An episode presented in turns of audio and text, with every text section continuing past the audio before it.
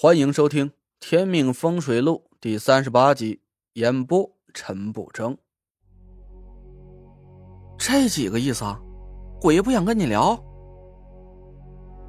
潘浩有点着急，小声问我。我皱了皱眉头，伸手摸了摸大公鸡的脖子，大公鸡软塌塌的，已经断了气儿。我倒吸了一口冷气。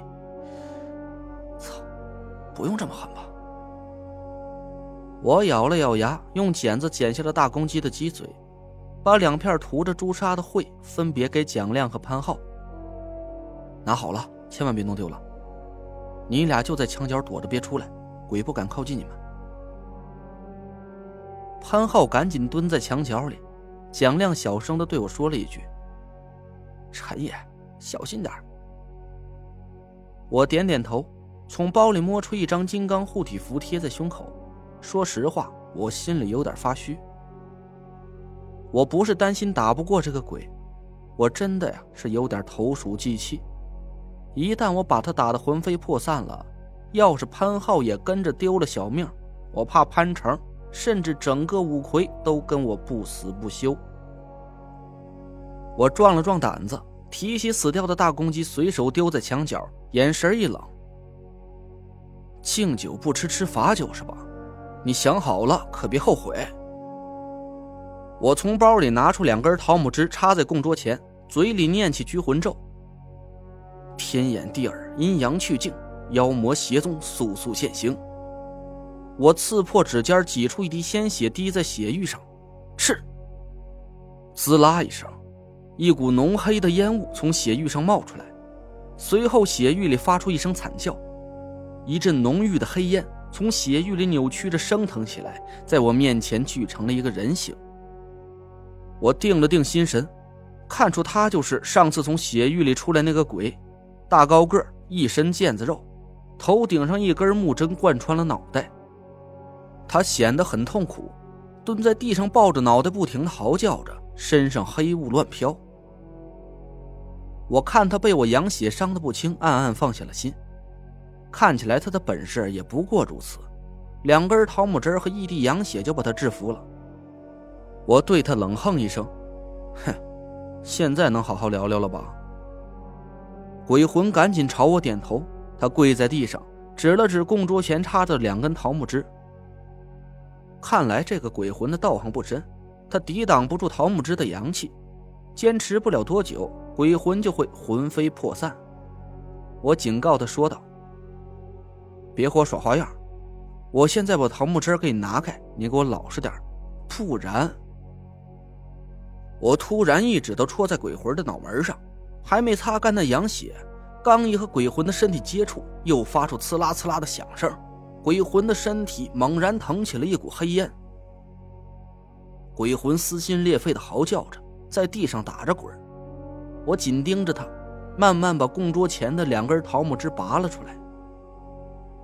折腾了好半天，鬼魂这才安静下来，跪在我面前连连磕头。我怕他耍诈，退开了一步，手里还捏着一张镇阴符。说说吧，你是谁？鬼魂呜呜的发出几声干哑的声音，指了指自己的喉咙。我愣了一下，随后反应过来，这块血玉是你生前吞下去的，卡在你喉咙里很久。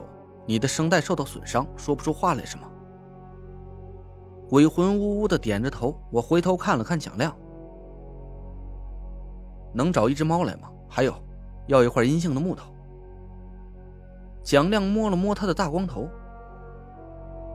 阴性的木头是什么玩意儿啊？我说道：“柳木、桑木、杨木都行，千万别弄槐木。槐木实在是有点太邪门了。”我怕那鬼魂借着槐木的阴气一下子恢复了元气，再想对付他可就不容易了。蒋亮点了点头，起身出屋。我又喊了一句：“木头必须干透的，猫最好黑色的，实在找不到就随便弄一只，要母的，怀了孕的最好。”知道了，我尽量吧。蒋亮推开屋门走出去，潘浩也哆哆嗦嗦的爬起来。想跟着蒋亮一起出去，我叫住了他：“你老老实实在这待着，哪儿也不要去。”潘浩苦着脸蹲下，缩在墙角里，嘟嘟囔囔的表达着不满。不得不说，蒋亮真是个人才。过了还没十分钟，他就不知道从哪儿弄来一只猫，抱回了小木屋。那猫的眼睛滴溜溜转着，浑身毛色纯黑，一根杂毛也没有。蒋亮把猫朝我递过来：“陈爷，您上眼，这小可爱能用不？”黑猫两只绿莹莹的眼睛紧盯着我，我有点发毛，没敢伸手接，点了点头：“能用。”蒋亮晃了晃手里的一根枯树枝，这玩意儿倒是不难找，外面柳树啊多的是，满地都是枯树枝。我对蒋亮说道：“把树枝掰下几来，磨成粉，再取几滴黑猫的血跟木粉掺到一起拌匀。”蒋亮的脸色顿时就变了，我，我有点尴尬，指了指黑猫，这东西阴气太重，我不想碰它。哎，行吧。蒋亮把树枝掰断，捡了块粗糙的石头，几下就把树枝磨成了粉末。他抱着黑猫嘟囔着：“猫哥哥呀，没事啊，我下手很轻，你别挠我。这冤有头，债有主，都是这位陈爷吩咐的。你有什么气儿啊？冲他撒去！”我气得不轻，瞪了蒋亮一眼。他抓起黑猫的前爪，拿起一根针刺在猫腿上。喵！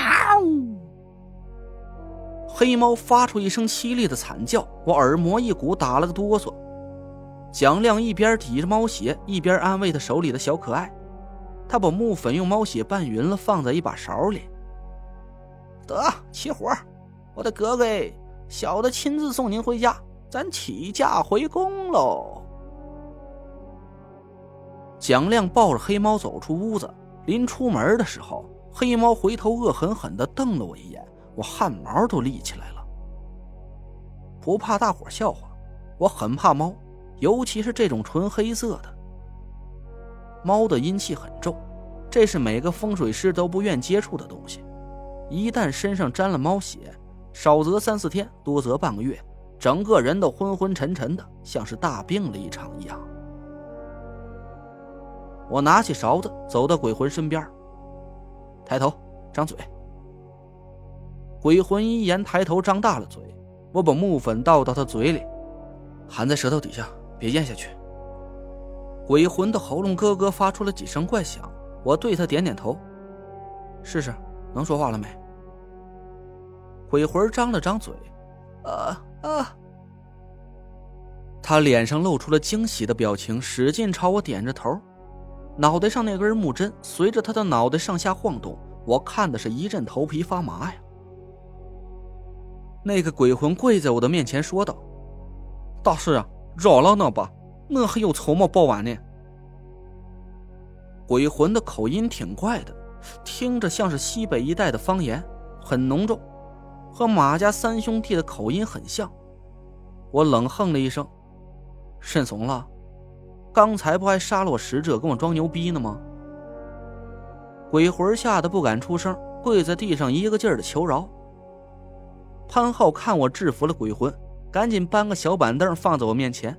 我拿腔拿调的坐下，昂头挺胸，心里有点得意的说道：“你叫什么？”“我叫马 छो 星。”蒋亮正好推门进来，一听见这个名字，他突然就变了脸色。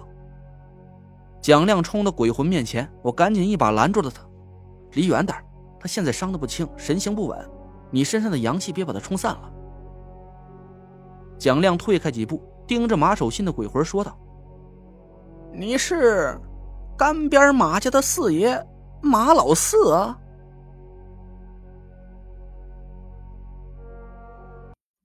您刚刚听到的是《天命风水录》，我是主播陈不争。订阅专辑不迷路，麻烦您哎，再给我个关注。